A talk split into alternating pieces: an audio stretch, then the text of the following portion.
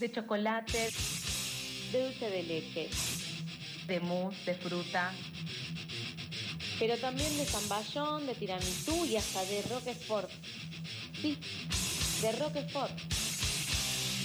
Técnica alfajores. Una columna sobre la golosina que es nuestro DNI gastronómico.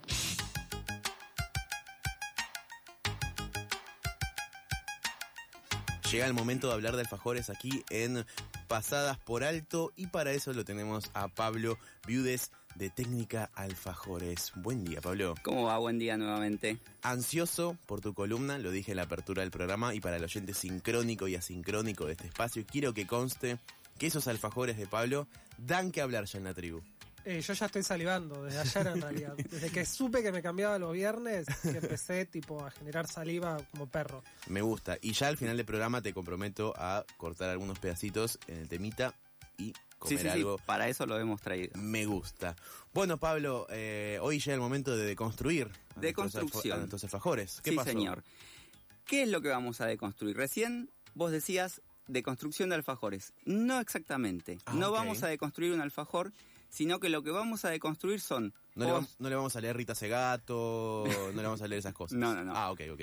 Vamos a deconstruir postres, tortas, Me gusta. tartas, bebidas, infusiones, eh, tragos, Bien. hasta platos de cocina salada. Podemos llegar a deconstruir. Mira cómo me gusta. Como me gusta. Quiero, o sea, básicamente puedo vivir solo comiendo alfajores. O sea, un- una cena completa de alfajores. Bueno, tu salud no sé si, si va a ser la mejor, pero podrías comerlo, podrías hacerlo. Bueno, ¿qué necesitamos para deconstruir un postre, una torta, lo que sea que querramos deconstruir? Necesitamos básicamente dos herramientas, que son imaginación y técnica. Bien. Son dos herramientas que están muy ligadas una a la otra, casi en una relación simbiótica, de las cuales no podemos prescindir de ninguna de las dos. Esto según mi forma de, de trabajar. Por ahí hay otros que no piensan lo mismo, pero según mi manera de trabajar, no podemos prescindir de ninguna de las dos. ¿Y por qué no podemos prescindir de ninguna de las dos? Porque yo puedo ser el mejor pastelero del mundo, tener la técnica más depurada, pero si yo no tengo ideas a las cuales aplicar esa técnica, me quedo en nada, me quedo en la mitad. Y si yo, por el contrario, tengo mi cabeza es una usina de ideas enorme, Claro. pero yo no tengo la técnica para que mis manos traigan al mundo físico lo que piensa mi cabeza, no me sirve de nada. Estás, eh, está hablando quizás de un tema más epistemológico, me parece. Mira, yo por otro lado a mí me gusta porque es como el bilardo de los alfajores, ¿viste? Claro, por supuesto. Como siento que va a tirar una magia. o el es escalón de, estar- de los alfajores. también. Estar con, con un pie en, en un pensamiento filosófico y con Sí. un pie más en, en la parte en la parte económica y de capitalismo puro. Bien. Bueno, entonces, eh, teniendo estas dos herramientas y sabiendo qué es lo que vamos a deconstruir, pasamos a dar inicio a lo que es el segundo, el segundo paso o la, el segundo eslabón de lo que habíamos hablado hace dos semanas de la cadena evolutiva de los alfajores. Claro, que, un día el alfajor fue un reptil y un día le crecieron patas. Podemos graficar. Yo quiero, Creció. Quiero que esto lo grafiquemos y lo subamos después al Instagram. Dale, Me gusta. dale, me dale, gusta vamos a hacer un, cuadro evolutivo del alfajor. Tarea para María Eugenia Negri, persona que actualmente genera contenidos para las redes. Sí, sí, sí. Bueno, el primer eslabón que habíamos hablado hace dos semanas era el- los alfajores con corazón. Ahora nos toca la deconstrucción. Bien. Y entramos en un, en un terreno, es una, es una herramienta que a todos los emprendedores eh, artesanales nos sirve mucho para diferenciarnos de, de la industria y ofrecer cosas que no se encuentran en otro lado. Pero hay que tener cuidado porque puede ser una, un arma de doble filo. ¿Por qué? Porque estamos entrando en un territorio desconocido. No hay en el mercado alfajores de, ya vamos a ver qué es lo que vamos a deconstruir. No hay alfajores de tiramisú, no hay alfajores de lemon pie, no hay alfajores de, de chocotorta. Entonces entramos en un terreno desconocido, en una especie de arenas movedizas, que como todo, toda cosa nueva, Claro. puede ser un hitazo o puede pasar desapercibida sin pena ni gloria. Me parece interesante lo que decís, Pablo, de este concepto de alfajor de chocotorta y lemon pie, que uno dice, ¿cómo haces un alfajor de una torta? Claro, bueno, ahora Eh, vamos a eso. A, menos en términos lit- literales, ¿no? A mí me gusta o sea, saber, digo, bueno, ¿cómo, ¿cómo llegás a eso? ¿Qué onda? Vas caminando por la calle y decís, che, qué ganas de meter esto en un alfajor. Ya, ya vamos a llegar a eso. Me gusta. Eh, decíamos, con esto que nos dice Rolo, hablábamos antes de lo que es la imaginación y lo que es la técnica. Necesitamos esa imaginación, como dice Rolo, para decir, che, quiero hacer un alfajor de chocotorta, o me gusta el tiramisú, quiero hacer un alfajor de tiramisú. Entonces, una vez que se nos ocurren esas ideas, tenemos que tener la técnica para plasmarlo eso en, en la realidad, para poder hacer un alfajor.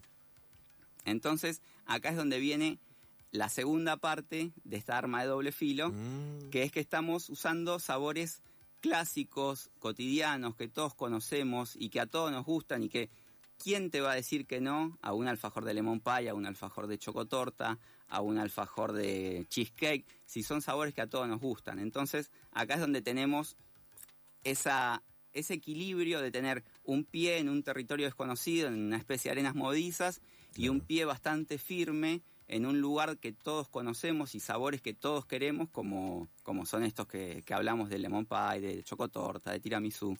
Aparte, o sea, jugás mucho con lo sentimental, ¿viste? Porque, qué sé yo, ¿viste? Mi abuela hacía el mejor lemon pie, loco. Más te vale que es alfajor.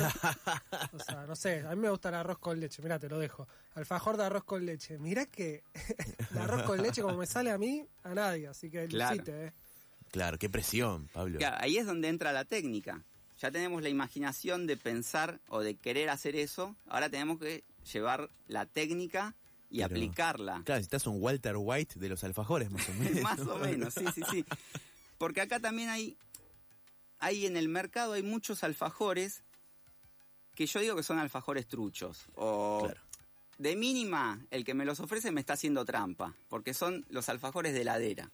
Yo hago la diferencia entre los alfajores posta y los alfajores de heladera. ¿Son los pechos fríos de los alfajores? No sé si los pechos fríos son. Te están haciendo trampa. De, mínima te están haciendo trampa. Y si querés ir un poco más a fondo, podés pensar que no tienen la técnica adecuada para hacer un alfajor como debe ser. ¿Y por qué digo esto? Hay mucha gente que dice, che, Pablo, mirá que a mí me gustan comer los alfajores fríos. Yo los meto en la heladera. Sí, por supuesto, yo me los- también. me los como frío. ¿Cómo corresponde? Perfecto. ¿O no? Perfecto, eso es una elección. Ah, bien, por supuesto. Eso es una elección que vos vas a decidir. Pero yo no te puedo imponer que vos comas el alfajor de heladera. Yo no te puedo vender un alfajor y decirte, este alfajor es de heladera, lo tenés que mantener en la heladera. ¿Y por qué es esto? Porque, por ejemplo, un alfajor de tiramisú que tiene huevo, que tiene queso, que tiene crema, si yo traslado la receta tradicional a- al alfajor, lo voy a tener que mantener en una heladera, porque eso a Claro. temperatura ambiente no se mantiene. Y acá, y acá es donde entra la técnica. Mm, Nosotros como cocineros, como pasteleros, tenemos diferentes herramientas para justamente deconstruir estos, estos postres y llevarlos a que puedan mantenerse en temperatura ambiente. Yo puedo hacer mediante la técnica o mediante trucos, cositas, hacer capturar la esencia de un sabor, de un lemon pie, de un arroz con leche, de, un, de una chocotorta. Capturo esa esencia, como decía Rolo antes de, de capturar los Pokémones y esas cosas. Capturo la esencia de sabor y la imprimo con otra técnica en el alfajor y que yo lo pueda mantener a temperatura ambiente. Bien. Me gusta lo que está sucediendo acá. Es- Súper interesante. Hago un reminder para el oyente eh, sincrónico o asincrónico. Estamos escuchando a Pablo Viudes de Técnica de Alfajores en el espacio de Alfajores de FM La Tribu, único espacio de Alfajores de FM La Tribu y de pasadas eh, por alto. Primero en su tipo. Primero en su tipo, un, quizás un pionero aquí en la tribu. Bueno, Pablo, ¿qué Bueno, más? Este, yo siempre digo que este paso de, Sí. de la deconstrucción, este segundo eslabón de la cadena evolutiva, es un paso chiquito, es un paso bastante firme, seguro, y es, es un paso conservador. Y acá este, yo tengo, siempre tuve un problema con esta palabra, con la palabra conservador, porque yo considero que si hay algo que no soy es conservador. Claro, no votas a la derecha. En todo, en todo Claro, sentido, no, no, no, soy conservador en ningún sentido de la vida. Eso hasta que te ponga viejo vinagre, digamos. hasta que me, Claro. claro, hasta que tenga Y solo quieras alfajores de dulce de leche y chocolate. Claro, Claro. ¿qué es esto, pibe? No, eso no. Cuando cumpla 60, 70, ahí puede ser. Pero bueno, entonces yo siempre que escuchaba la palabra conservador es como que me generaba algo de... No me gustaba, me irritaba, me parecía una mala palabra. Bien. Y entendí que no hay palabras buenas o malas, sino que hay contextos y hay intenciones. Y en este contexto en particular, ser conservador o la palabra conservador es una palabra buena porque, nos, porque nos ayuda a dar un paso firme y cortito y a establecernos en este cambio y que yo te ofrezco un sabor súper conocido, vos lo probás, te gusta y una vez que a vos te gustó ese sabor, podés, podés pedirme algo, por ejemplo, si a vos te gusta un alfajor de lemon pie, Sí. después te vas a atrever a pedirme un alfajor de Roquefort, después te vas a atrever a pedirme un alfajor de mojito. Son escalas. Exactamente, es, Claro. estoy sentando la base para que el siguiente paso sea un paso más grande, hasta te diría un salto de fe.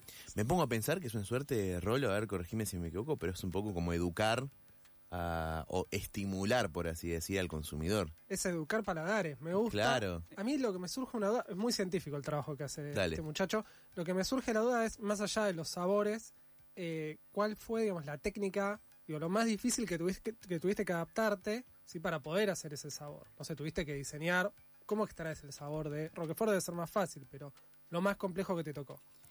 Mira, acá es, acá es donde la palabra de construcción entra con todo. Vos tenés que tomar, por ejemplo, el tiramisú y decir cuál es el sabor básico del tiramisú. El café, el cacao, puede ser la vainilla, puede ser eh, algún purista me dirá no, vainilla no. Bueno, tratamos de llevarlo a un campo donde yo pueda tener todo ese sabor, pero ponerlo en un alfajor. Entonces, el chocolate blanco, por ejemplo, es una gran herramienta que si la sabemos usar, te puede sustituir una crema, te puede sustituir un queso. Tenés que buscarle la vueltita. Vos agarrás el queso, lo deconstruís y decís, ¿cómo está hecho el queso? Con leche cortada. ¿Cómo cortamos la leche? Con un ácido. ¿Qué ácidos tengo a disposición? Tengo vinagre, tengo limón, tengo ácido cítrico, ácido cítrico, bueno, limón también. Tengo distintas formas para jugar y llegar a ese sabor Claro. e imprimírselo al alfajor sin necesidad de usar un queso, sin necesidad de usar una crema, sin necesidad de usar huevo. ¿Cómo le vas a poner vinagre a la leche? Eso se hace en la pastelería. No exactamente a la leche, le puedo poner vinagre al chocolate blanco y llegar a una nota de sabor de queso Ah. o a una nota de sabor de yogur. ¿Sos el, Wal- el Walter White de los alfajores? No lo puedo creer. Te tiro un pedido, quiero columna de intentos fallidos, ¿eh? En algún momento. Los tengo. Me los tengo. gusta. Muy me gusta. bien. Bueno, Pablo, eh, ¿algo más para, para este espacio de hoy? Creo que estamos, estamos con todo. Bien. Eh, como decíamos, eh, son pequeños pasitos al principio para preparar el- la base para dar saltos más grandes a continuación. Me gusta mucho y me quedo también con eh, esta idea de educar, por así decirlo, de estimular al consumidor, que podemos ser yo, puedo ser vos, ¿por qué no? Eh, Yo, yo no sé si la palabra justa es educar, sino brindarle todas las herramientas Claro. y que la gente entienda que hay otras formas de comer, hay otros sabores que probar y que no todo es, como decía Rolo, tan binario de dulce de leche, chocolate. Perfecto. Muchas gracias, Pablo Videz, aquí en Técnica Alfajores, el espacio de alfajores de Pasadas por Alto y de FM La Tribu.